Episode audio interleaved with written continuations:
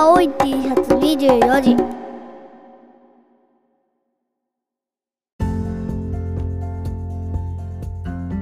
どうも毎度さん石川県の変な米農家青い T シャツ竹本です。今回は前回に引き続き農業のデータ連携とかスマート農業っていう話の前後編の後編です。それでは本編どうぞ。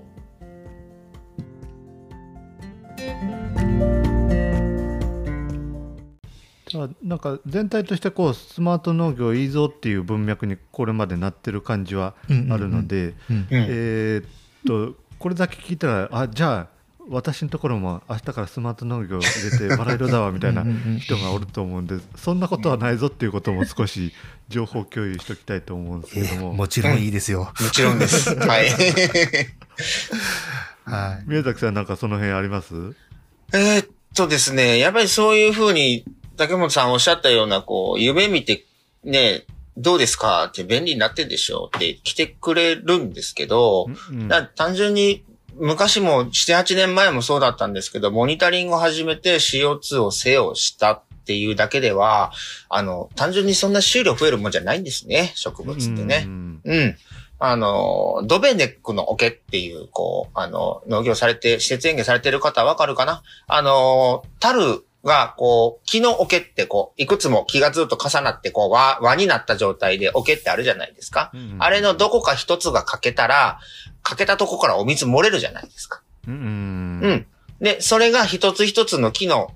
かけらが CO2 であったり、水だったり、光、温度、湿度っていうところと思って、どれか一つが欠けたら欠けたところまで水は下がる。水っていう入ってるのは終了って考えたらいいので、でうん植物って複合要因がいっぱいあるので、CO2 少なかったから増やしたから収量がドーンって増えるかって言ったら、全然そういう話ではなかったです。うんで、だったら今度は植物生理学のことから始まって、先ほどお話ししたように、あの、生育調査。じゃあ、変化を加えた時に作物、植物がどう変わったかっていうことを測って、一つ一つ要因を潰していく。うんねあの、いうことで収量を上げるっていう言い方を自分たちしてたんですけど、逆だって愛媛大の先生に言われて、100%のスキルのものを落としていってるのを、落とすのを止めるっていう感覚に持っていこうって言われると、うんまあ確かになと。うん100取れるものを、あなたたちのミスで50になっちゃってるのを、これを60にするとか70にしていくっていう感覚で物を持ってった方がいいよっていうのを言われて、そうだなって思ってうん。で、それをやり始めて本当に、さっき言った、慎吾さんも言ってたスタディクラブって勉強会をやったんですね。週に1回。うん数字持ち寄ってみんなにハウス一つずつ回って、で、変化をみんなで指摘し合うんですよね。変化うんこうなってたから、じゃあ見た目もこうだからこうじゃないの来週こうすべきなんじゃないの？とか、自分でも言わないといけないんですよ。今週こうだったから来週は自分の中ではこういう考えでこうしますって宣言しないといけない。うんっていうのをね、2年、3年近くやったかな。うんそこでね、やっと収量が上向いてきたんですね。うんね、だから、その、何でもそうですけど、機械入れちゃえば、オールオッケーって世界じゃ全くないしうん、で、慎吾さんもさっきおっしゃったように、いろんなものが高騰してきてますよね。原油も上がってるし、ハウスのその骨材とかももう急激に上がってるんですね。で、そうなると、やっぱりその、あの、自分がよく言うのが、あの、あの、魔法のね、なんていうのかな。あの、スマート農業で、あの、魔法の粉かけてるんじゃないんですよね。でやっぱり、経費かければかけるほどハードルは上がるんですよね。本本当にガンダム作ろうとしてる話になってきて、ガンダムって、あの、アムロみたいにこう乗り慣れ、あの、いきなり天性の人が乗ったから動かせたわけで、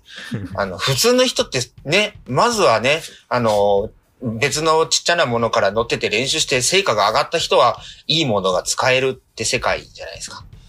そこをね、履き違えられて、その、いきなりこう、夢があるっつうので、ガンダムかっこいいんでね、いきなり乗ると、あの、乗り方わかんなくてザクに撃ち落とされるよっていう話をよく、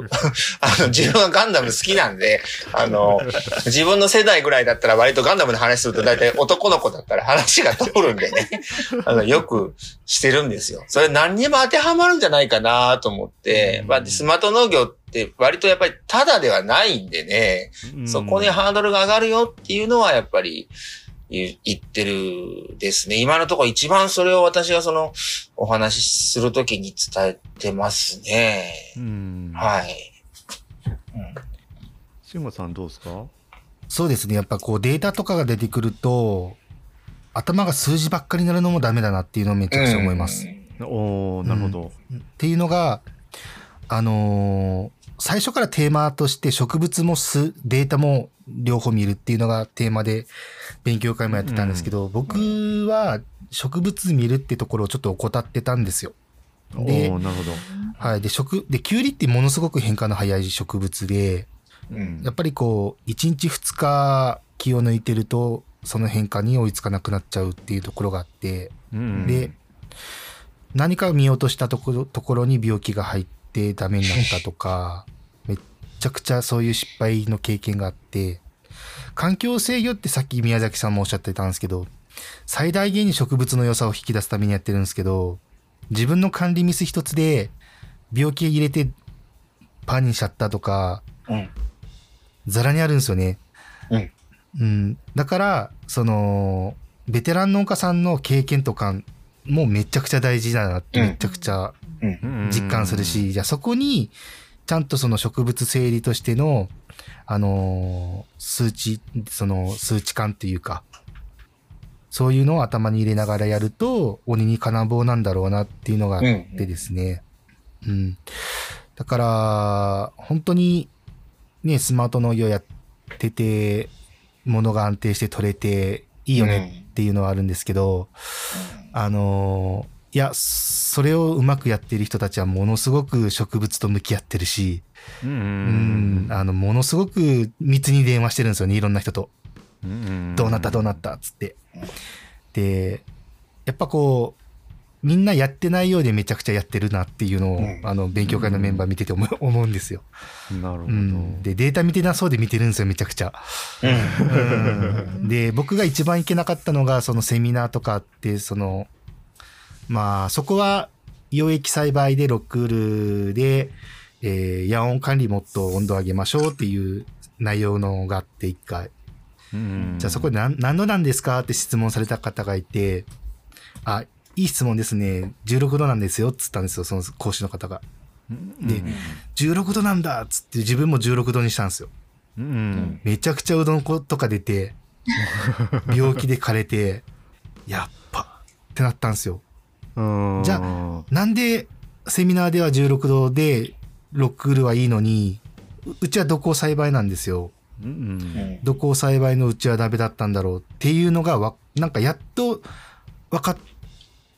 た、分かるのにやっぱ2、3年かかりました。うんう。ん。で、それこそ今、宮崎さんたちとやってる勉強会、その、物理の勉強会で、ようやく、あ、こういうことなんだなっていうところがちょっと落とし込めたっていうか、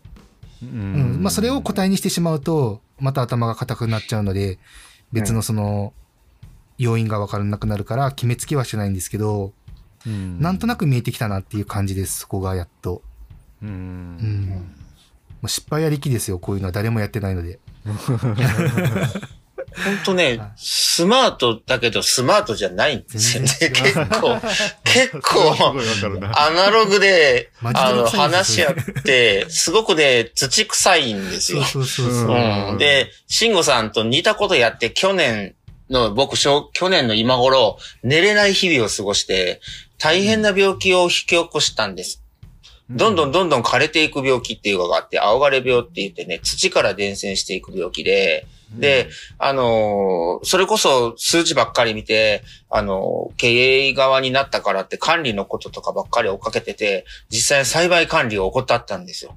うん、で、今やってる栽培面積の半分近く枯らしちゃって、今、確定申告でほぼほぼ数字が出たってきたんですけど、多分1500万ぐらいは落としてるんですね。うん、で、その病気が出て分かったっていうのが去年の今頃でした。で、どこまで枯れるか分かんないからもう怖くてね、お金どうしようっていうので、給料どうしようっていうので寝れなくてもう、本当痩せて寝れなくなっちゃっったんです。で、やっぱり数字ばっかりとか理屈ばっかり見てたから、今年は心を入れ替えてっていう感じで、のできるだけ入って、やっぱり見てっていうことをやっぱり繰り返して、っていうので、スマートなんだって言ってるけど、全然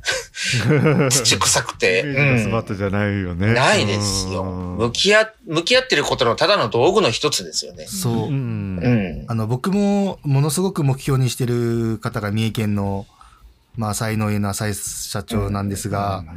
やっぱり規模でかくて、売り上げもでかくて、で、社長業に専念してる姿を見てるから、僕も宮崎さん的なイメージがあったんですね。うんただ、浅井さんたちの話をよく聞くと、うんその、トマトを育ててる下積み時代に、仕事が終わったら毎日社員と一緒に三重大学に行って、そういう勉強をしてたと。そう、みんなで勉強してるんですよね、社員、その、一緒にやってる経営体の中で勉強してる。で、僕たちって管理してる一人の人間が経営体の中の一人しか勉強してないじゃないですか。うん分かってる人間が一人で何もかもやってしまうと、そのポイントって他の家族とかパートさん分かんないじゃないですか。う。うんんうん。多分そこが大きな違いだったんですよ。ううんん。だから、宮崎さんのやってるような失敗も僕も普通にしたんですけど、僕、その管理者だけ理解するんじゃなくて、じゃあ今度は同じ経営体の中の家族とかパートと、パートさんたちとかと、どうやって自分たちと、あ、自分と同じぐらいの知識量でものが喋れるのかっていうのが、ものすごく大事なことなんだなって分かってですね。ううんん。だから、めちゃくちゃ議論が大事なんだなと思いました。そういうところで、ディスカッションというか。ううんん。施設大変やねだから、ロジがどうなってるのか僕もよくわかんないんであれなんですけど、うんねえ。逆に竹本さんとかにお聞きしたいのが、その大規模面積で、当然竹本さん一人で全部管理してるわけではないところで管理をしている方たちとをどう育てていって、どう組織づくりとかすごく興味があります。そうですね土地利用作物なんでそんなにこう細かくメンテしなきゃいけないっていうのがないっていうところはあると思うんですよね。うん。で、えっと、割とこうハードなスマート農業の機器ってうん。土地利用作物でいうと、えっと、熟練を求めないっていうやつが結構多くって入社1年目2年目の子でもそれなりのレベルのものができるっていうところに割と機械が特化してこう自動操作でえーっすぐ植えてくれるよとか、うんうんうんうん。そういう機能が多いのでその辺はめちゃくちゃ助かってるなっていうところですね。まあその分あの投資の額が大きくなるっていうところはあるんですけど、うん。社員がこ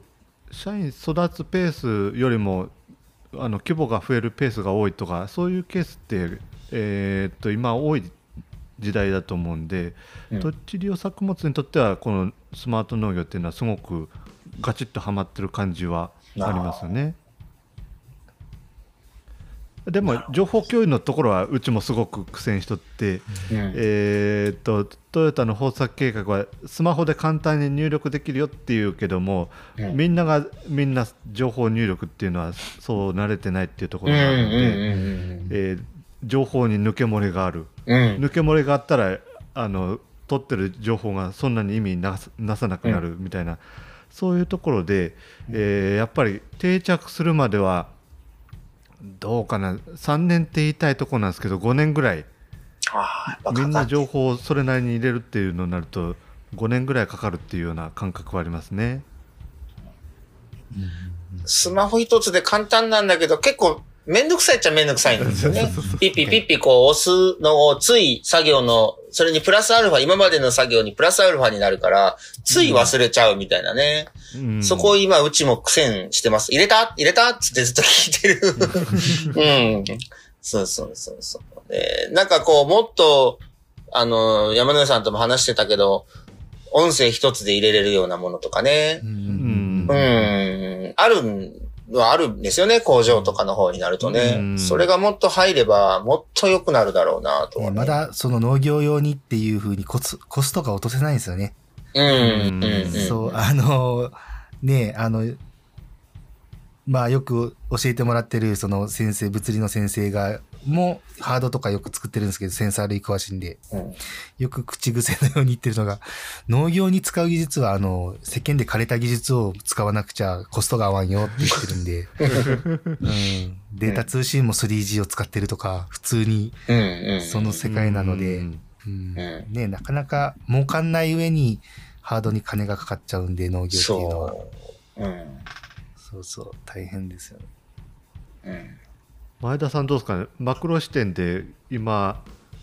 こうスマート農業バラ色とは限らないぜっていうようなところでなんか コメントがあればそうですね。あの、おっしゃる通り、スマート農業は夢の技術ではないと、あ まさしく思います。あの、なんでしょうね。例えば、今からこう、20年とか30年したら、こう、スマート農業を入れれば、えー機械とか、えーシステムが全部答えを教えてくれるって、それはもう今頑張ってる皆さんの知見が集まったらそうなるかもしれないですけれども、今の時点ですぐはそうはならないと。あの、うんもう皆さんおっしゃる通りだと思います。で、まあ、よく我々が言ってるのが、スマート農業はこれまで10年かかって熟練になっていた人たちが、もしかしたら3年とか1年とかで熟練になるようになるかもしれないと。まあ、そこに役立つ技術になることはきっと間違いないだろうというふうに言っています。それ間違いないですね。間違いないです、それは。本当に、あのーなんでしょう。だからスマート農業ってでも難しいんじゃないみたいなことをおっしゃる人って、まあ最近結構減ってきたんですけど、まあ最初の頃はもっとたくさんいて、スマート農業の言葉が定着していない時代って、特にもうスマート農業って何怖いみたいな人もいたんですけど、うん。最近それは結構なくなってきたかなっていうふうに思ってます。で、うんまあ、こう難しい技術ではあるんですけど、まあ、とりあえず中入れてほしいなというのは私は思っていて、うん。あの、うん日誌一つ入れてみるとか、うん。えー何か、あの、始めてみるっていう一歩は、あの、躊躇なく皆さん踏み出してほしいなと思っているところです。センサー一つなり、そうですまああのね。うん。それなりに大きい投資がかからない程度で、なんかやってみてほしいなって思います。あともう一つ、あの、皆さんのお話伺ってて思ったのが、こう、じゃあ、スマート農業を入れて、次にノウハウをどうやって構築していくかと。じゃあどうやって使いこなしていくかっていうところかなと思っていて、じゃあ今、えー皆さん一人で格闘されている様子を伺ってたんですけど、経営体内でどうやって、あの、データをまとめていくか、うんえーノウハウをまとめていくか。じゃあその次は、次世代にどうやって繋いでいくか、みたいなところまで、きっと皆さん考えられていくだろうなと思うので、うんまあそういうところは、今のこう、機器とか、えーシステム、プラス、で、そのノウハウをどうやって、えー蓄えていくかっていうところまで、えーまた考えていかないといけないなと思って聞いておりました。はい。簡単にですけど。ありがとうございますうまくまとめてくれたっす。いえいえいえ。ナイスキャスティングだねうん。やっぱその点でこう期待してしてたというか、うん。えっと、ワグリがそれを担ってくれるんじゃないかなっていうところはうん思ってて要は僕で言ってもおトラクターの情報は警察に溜まって田植え機のやつは遺跡のスマートアグリに溜まってで西は豊作計画に溜まってっていうのなんで。えーっと全部こう横断的に分析だったりしようと思ったら、えーっと僕と段取りしとる子はあーいられるけどもそれがみんないられるかって言ったらそうでもなかったりして、うんで結局そのデータをピックアップして見るっていうことができんかったら蓄積してもしょうがないっていううんところでもあるんで。でなんか一つの素敵なところに情報が集まってくるとそこで全部のデータが見れるみたいなそういうインターフェースが欲しいなという思いがあって、ワグリにそれを期待してたっていうところはあったりするんですけどうんねそうです ね。和栗、和栗。あの、えっと、そうですね。あの僕は正直、和栗のその、えー外部員になったきっかけが、えっと、本当竹本さんがおっしゃる通り、データが、うんそ、の、ハードハードで独立してるので、うん。あの、一箇所にまとめるのに、クラウドのデータを Excel に持ってくるとか、手入力のデータを Excel に持ってくるとか、で、あらゆるものをまず一つのシートに集めて、そこからようやく分析ができる土台が整うよねってところうん。が、めちゃくちゃ大変なんですよね。うん。めちゃくちゃ大変うです。ん、そうそう。で、それを、もう僕たちの勉強会は、職員の方々に頼んでたので、うんそ、の、僕は、その、勉強会の運営とかやってて、頼む方だったんですよ。ただ夜の10時まで残業して作ってくれるとか、うん、ふ普段やる業務が追いついてないとか、うん、そういうことがあったので、なんか、これをこのまま、支え、ずっとしてもらうのもちょっと違うなって思ってきて、ただ他の勉強会のメンバーはそこ知らないので、うん、うん、なんか、データ出すのが遅れると、ちょっと遅くなったよねっていう不満とか出てくるんですよ。うん。で、ちょっとその間に僕僕が入ってて、そこで、あの、以前で、この出てたアグリハブの伊藤さんとかとつながって、う手入力の面ではアグリハブにデータ入力して、うん。で、クラウドの方に環境データを入力して、で、あのー宮崎の農業 IT ベンチャーの会社が作ったシステムの方にそのデータを全部投げたらアウトプットできるよねっていうところを一応想定してお声掛けしたんですよ、3社にう。ん、そしたら、僕、そう、あの、今日これに出るために、お正月、アグリハブの伊藤さんと二人話したんですよ。うん。うん、そうそうそう。で、ツイッターも変えたんですよ。スマート農業なんちゃらかんちゃらっつってバーってうん釣り。はいはいはいはい。うん。ああれ、これに出るためだったんですよ。あの、だから、呼んでもらうとわかるんですけど、あと、うん楽しきラジオも聞いてもらうとわかるんですけど、どんなことができるかっていうのは。で、まあ、えっ、と、家庭はそこで話してるので、そこ聞いていただきたいんですが、結局、お金がめちゃくちゃかかるじゃんっていうのが、後から僕も分かって断念したんですよ、アグリハブとの連携は。うん、ただ、もうす、あの、他の2社は今連携してようやくテストで繋がった状態で、うん。で、そういうのを仕掛けたのが僕だったので、あの、ちょっとね、後ろめ、ななんて言えばいいかな、申し訳ないなっていう気持ちもありつつ、うん、で、ただ、大事な、大事なんですよ、データの連携って。で、これなん。で大事かっていうと、農家個人としてのデータの集約も大事だし、あの農協とか県とか、そういう関連機関も大事なん。ですよ。うん、栽培データと、ね、あの、経経費だったりのデータが全部紐付けると、全部単位が出てきて、計算できるので、自分の家にあった労働力に見合った栽培計画って立てれるようになるんですよね。うん、う、うんん。これを本来はしなくちゃいけないんですけど、う。うんん、うん。ただ、そこに至るまでのプロセス作れる人ってまだまだ少ないんですよ。めちゃくちゃ。うん、なるほどね。うん、めちゃくちゃ少なくて、だから僕も今、宮崎さんたちと一緒に物理の勉強始めたっていうのもあるんですけど、うん物理ってコスト計算なんですよね。ほううんその難しいのは難しいですよ。めちゃくちゃ難しいですよ。難しいんですけど、ちょこっとずつでも分かってくると物理って、あ、これコスト計算なんだっていうのに気づいて、うん。うん。で、そのコスト計算ができるようになるためには、やっぱり我々もそうだし、農業に携わってる人たちも、ある程度は勉強しなくちゃいけないんだなっていうのが分かって、うんまあ、ローマは一日にしてならずだなと。だから、和栗もですね、とりあえず作ってみるっていうところは大事だと思います。で作って何が良くて何がダメだったのかっていうのを、ちゃんと、あの、精査するってところまでがセットだと思います。うん。うん、その、以前の、えー、アウティさんの番組聞いてて、まあ、いろんな不満とかあるのはもう承知なんですけど、うん。うん。で、自分も中のね、外部員として入ってるからっつって、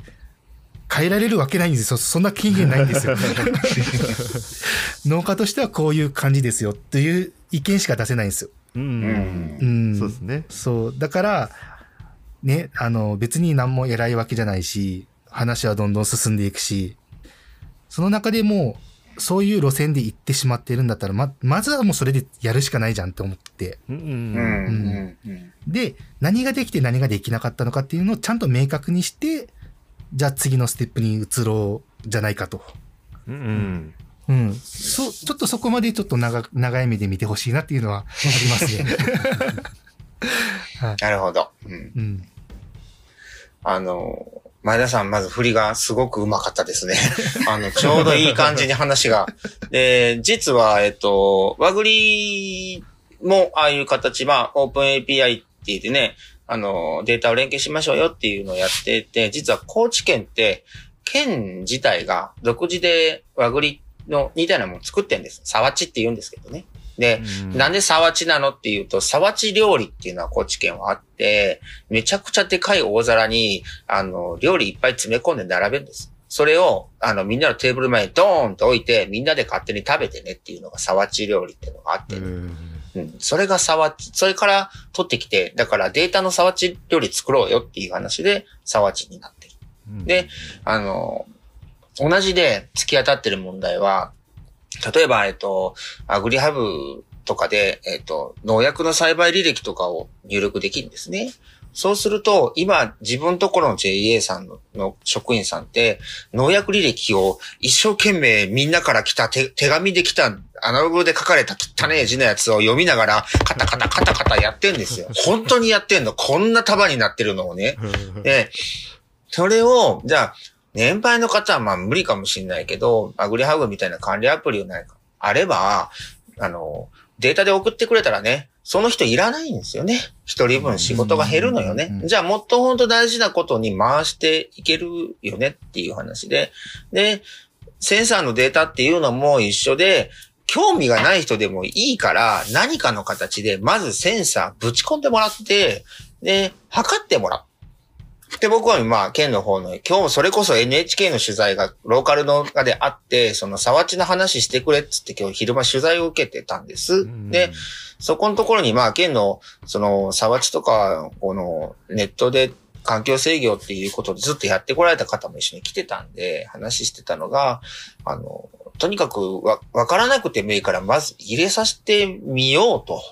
その形を何か補助金使ってもいいし、あの、国の分でもいいから、分母をとにかく増やすと、それを比較検討するようになると、さっき言った環境制御、自分たちが興味持ってやってたことが土台でできるようになるじゃないですか。おじちゃんとこ温度が低いんだよつって話が。ね。もうちょっと上げてみなつって話を、あの、それ持ってスマホ持ってやれば、おじちゃんたちも、そうなんだっていうことを、そうなんだを気づかしていくと、おーじゃああいつが行ってみるからちょっと温度上げてみっか、みたいなハウスの。だったら変わったなっていうところの分母が増えれば、じゃあ分母が増えればデータの精査もね、精査値も上がるし、どんどん信憑度も上がる。で、それで JA さんの職員さんも楽になるっていう形でやっていけば、それは価値があるものになるぞっていうことを言ってて、で、和栗もうちの沢地も共通して言えることが何年後かに自走しなさいよなんですよね。まあ、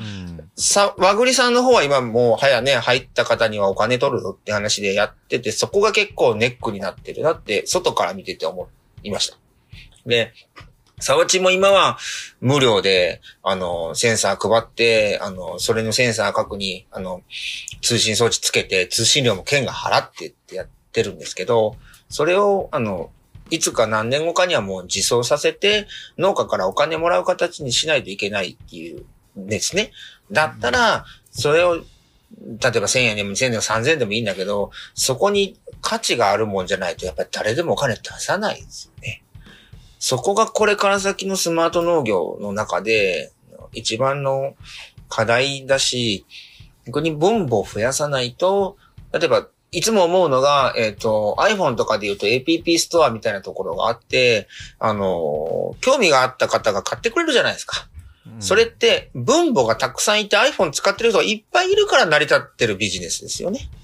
作り方は教えてるから、あの、業者さんが面白いアイデアを形にして、どうこれ買ってくんないって言って、あ、面白いから買うよっていう風になってる。一緒だと思うんです。あの、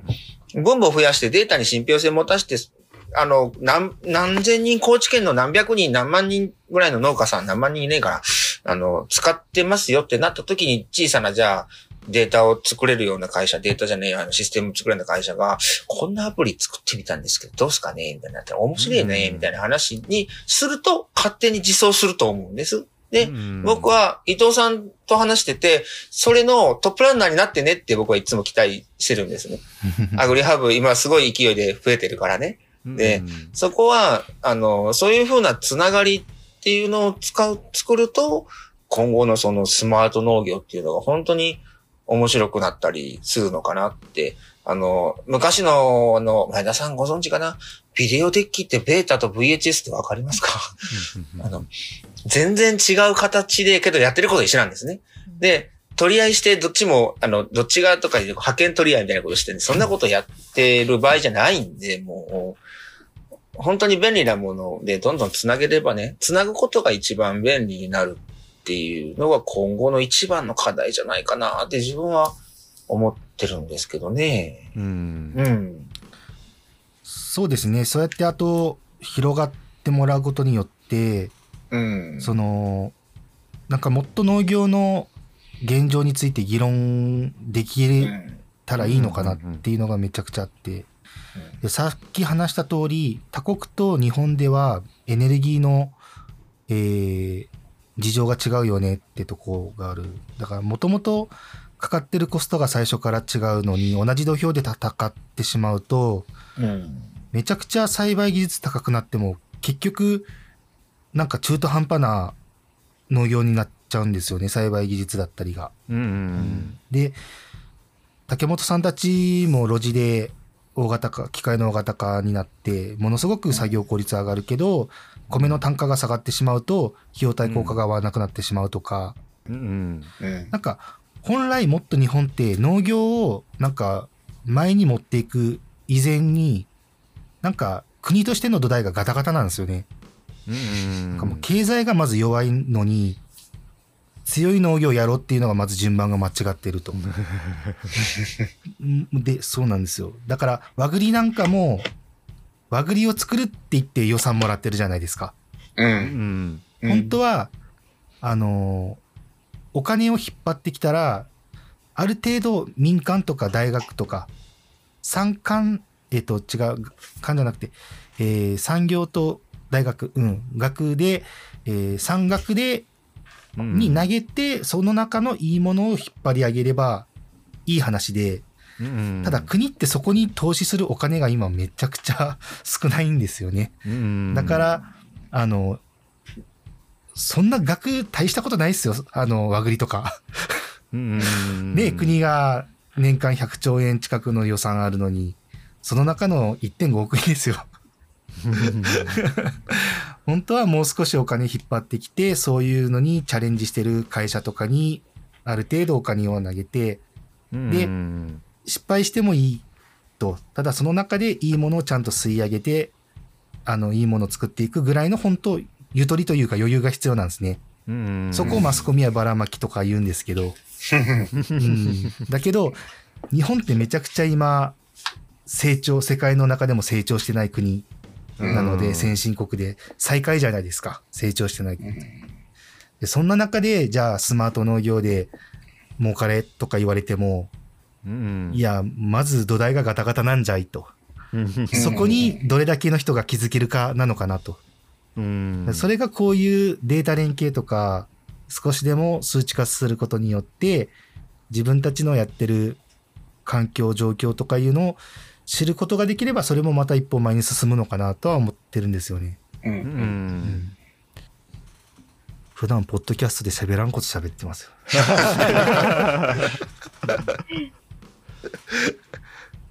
はい。あとなんか、この間も高知大の学生さんたちにこういう話をしてくれって言ってしたんです。で、あの、まあ、稼ぐ、儲けるもすごくやっぱり大事なんだけども、竹本さんのポッドキャストちょいちょい聞かせてもらってて、やっぱりいろんな米作ってたり、うんなんか、楽しむこともやっぱり見せるべきだなと。自分もね、今、ナス以外に緑のナス、白いナス、ゼブラ、丸ナスって作ってんですね。で、今ホームページがほぼ出来上がってきて、そこで EC サイト今つけようと、まあ、まずやってみようと思って、補助金取れたんでね、あの、やってんですけど、で、なんか作ってて面白いよっていうことを含めてのスマートかなと。で、インスタで発信することもやっぱりスマート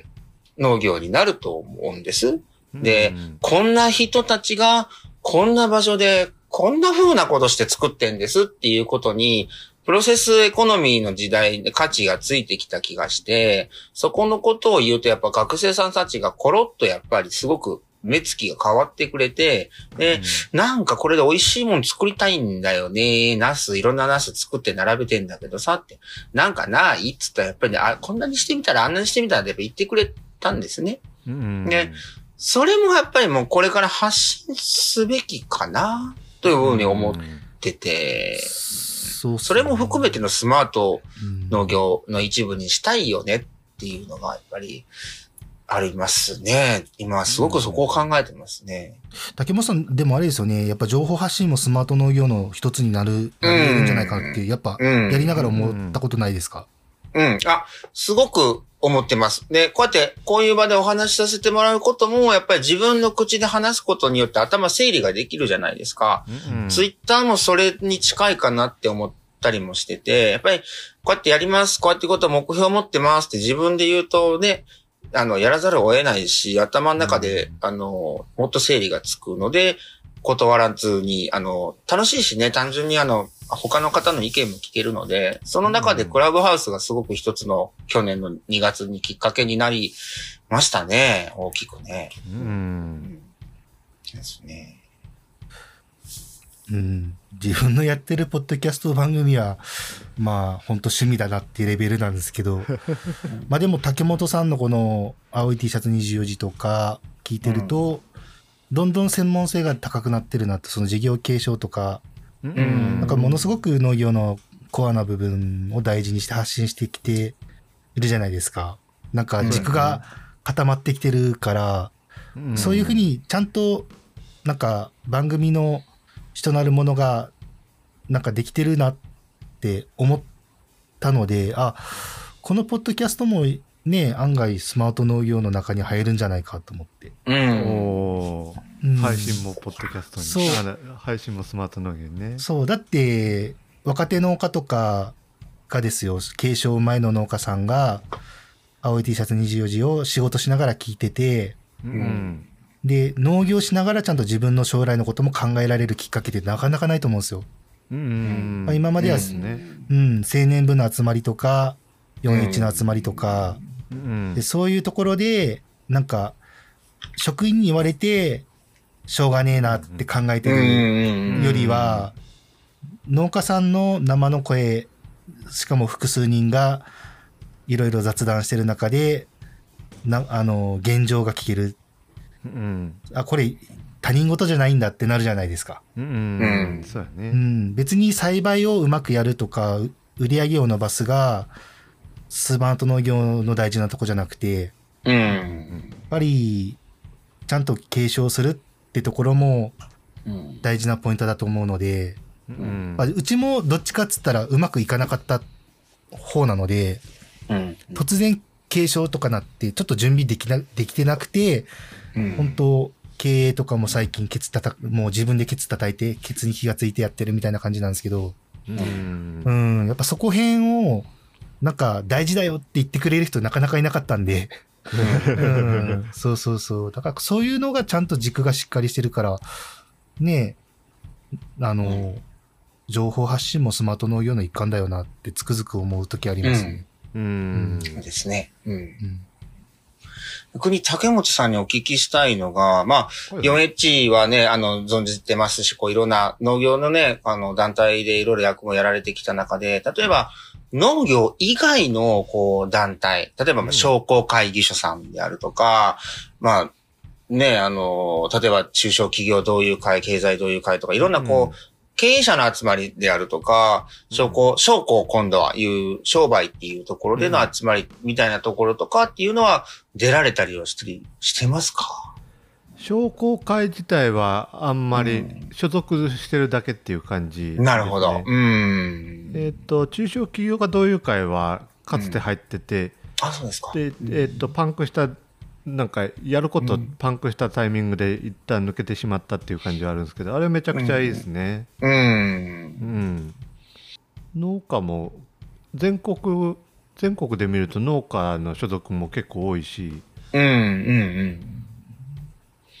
そうなんですよね。なんか、結局自分が、こう人にお願いをいろいろして作業してもらえるようになって、同友会入ったり、まあ、商工会議所の方は、えっと、まあ、さっき言った販売の仕方を習ってみたいなと思って、商売する上で、で入ってみたりとかいうところでですね、なんかこう、まあ、農業以外の方たちにもちょっと意見も聞いてみるっていうのも面白いかなっていうふうに思って、うん、うん、で、まあ、そうやってどんどんどんどん回遊魚なんで、あの、止まると死んじゃうんで忙しくし自分でしてるんですけどね。本当にね、たまに愚痴を言われますからね、いないよね、と。言われるね。うん。で、農業関係の方もね、あの、そう、青年農業士みたいなのを今、来年会長になるんで、うん。うん。そこもやりつつなんですけど、ねえ、そこのところで、より積まされる、積まされた商工会とか中小同友会でも、やっぱ発信してないと伝わんないよっていうのをすごくやっぱり言われたので、うん。今本当発信する機器がいっぱいありますもんね。そうですね。うん。発信することもスマート化。けど、スマートに見えて実は裏は何でもスマートじゃないよっていうのがなんか今日の締めになりそうですね。そうですへだって編集するのにも30分番組だろそうでしょう 2, 2時間ぐらいやっぱかかりますよ。かかるね。うん。ね NHK5 分の番組作るに3日貼り付けられるらしいです。う、そんなもんあっていう感じだったんですけどね。うん。そうそう。まあでもあのーなんか、発信とスマート農業ってかけ離れてるようでそうでもないうん。のはものすごくやってて思うので、本当最初興味があってやったレベルだったんですけど、うんなんか、あれなんですよ。ちょっと話がそれるかもしれないですけど、農系ポッドキャスターでできるこの横のつながりも意外と面白いもんで、うん 全く違うことやってる農家さんだからこそ全然今までなかった視点とか生まれて、うんでしかも日本全国じゃないですか。そうだね。うん、それが、なんか、ネット上の付き合いではあるんですが、ものすごくなんか、なんですか、実際見に行くのが一番いいんですけど、まあ、そ、そこまでしなくても、なんかちょっと視野が広がった気はしますね。う。うんん、なんかうん。今までと違うことをやってみるとか飛び込んでみるのもやっぱ大事だなってめちゃくちゃ思いますね。うん。んすいません、前田さん。何のこっちゃの話してしまった。いや、全然全然。OK、1時間半ぐらい経ったので、えっ、と、ちょっと最後の方で、えー今後、今後のスマート農業に期待してるところっていうところを、もう今一度皆さんに伺って終わりにしましょうかね。はい。はい。じゃあ、慎吾さんからお願いします。はい。えっと、僕は大体まあさっき言ったので、あの、うん、あの、やっぱり大事なのはしっかりコスト計算ができる、農業でもできるよっていうところ。で、うんこれ、うん話し出すと1時間とかじゃ足りなくなるので、その辺ただ、その、違った角度から見ると、その、ロボットとか、あの、ポッドキャストの取材で行かしてもらって、で、カメラのセンサーで、えー、アーム伸ばして、ピーマンの収穫をするっていうのを見させてもらったんですけど、でもそれって、ね、あ、別にこれ、メーカーさんの、あれじゃないですよ、クレームとかじゃ全くなくて、あの、普通にメーカーさんとかでも話してた話なんですけど、これ、カメラが自動で AI がやらなくても、この夜の時間とか、それとかう、ん。昼間でも主婦の方、あと、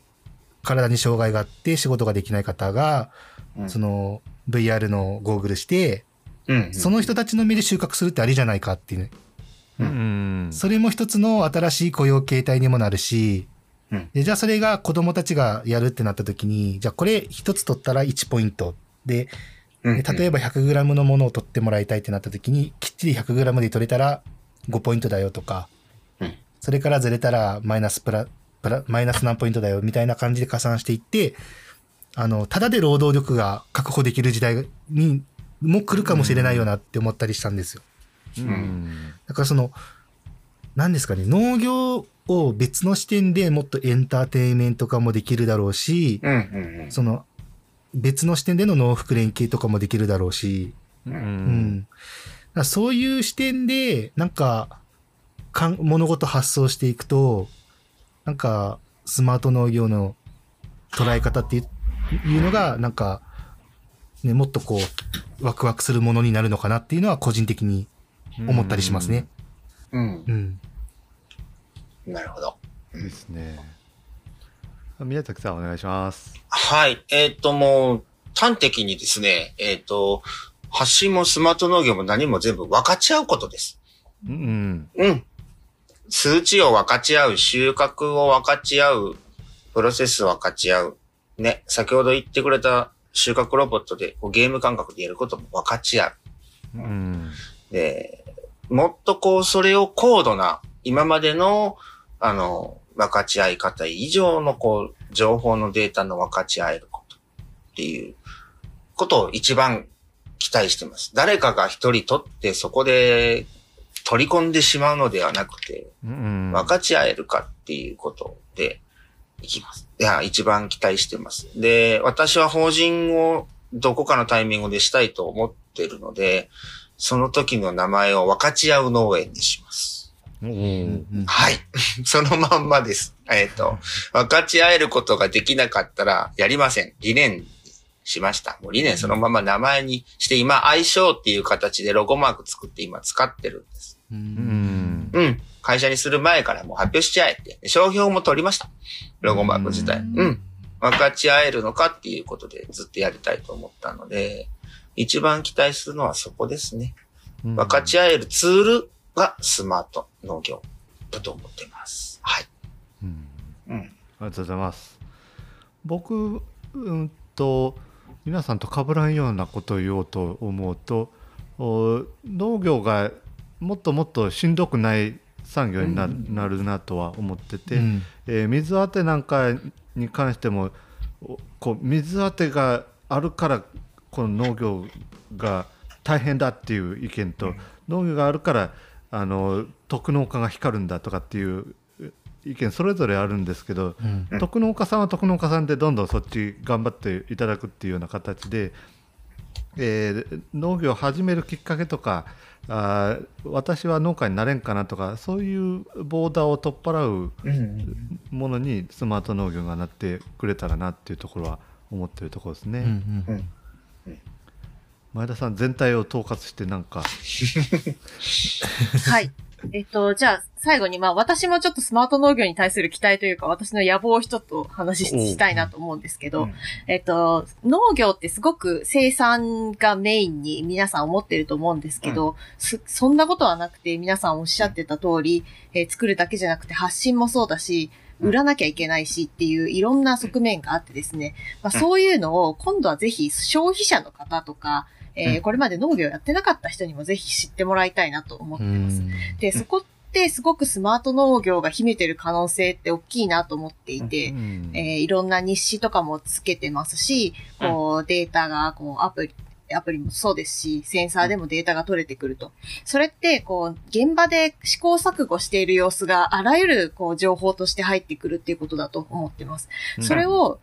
次に、こう、消費者の方にどうやって訴えていくのか。うん。えーそれを、あとどうやって買ってもらって、うん。まあ、逆にこう消費者の方からフィードバック、コメントもらったりして、うん。もっと頑張ろうって思ってもらったりとか、まあ、うん。そういうところにぜひつなげていきたいなというふうに思っています。もうスマート農業は、まあ農業だけではなくて、もうサプライチェーン全体に広まるようなものになるとうん。確信をしているので、うん。まあ、私もそれに向かって少し今いろんなことやり始めてるんですけど、まあうん。頑張っていきたいなと思ってます。はい。ざいます。はい、じゃあ、えっと、今日は4人で、えー配信しました山上慎吾さんと宮崎武さんそして前田芳恵さんと私、青い T シャツ竹本でした。ありがとうございました。はい。はいありがとうございましたあ。りがとうございました。ありがとうございました。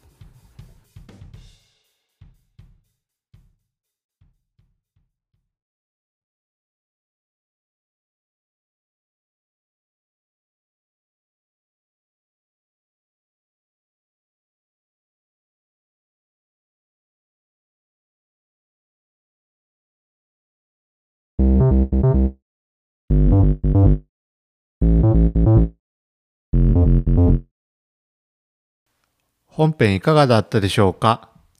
青い T シャツ24時ではお便りを募集しております。番組概要欄にお便りフォームへのリンク貼ってありますので、ぜひお便りください。Apple Podcast、Spotify でのフォローおよび評価いただけると嬉しいです。それでは今回はここまで。また次回、ほんならまた。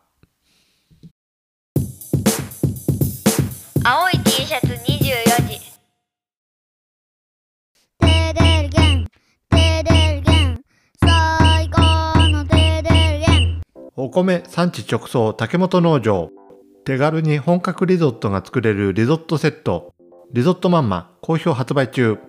詳しくはカタカナ入力テーデルゲンで検索。美味しいお米食べてちょうだい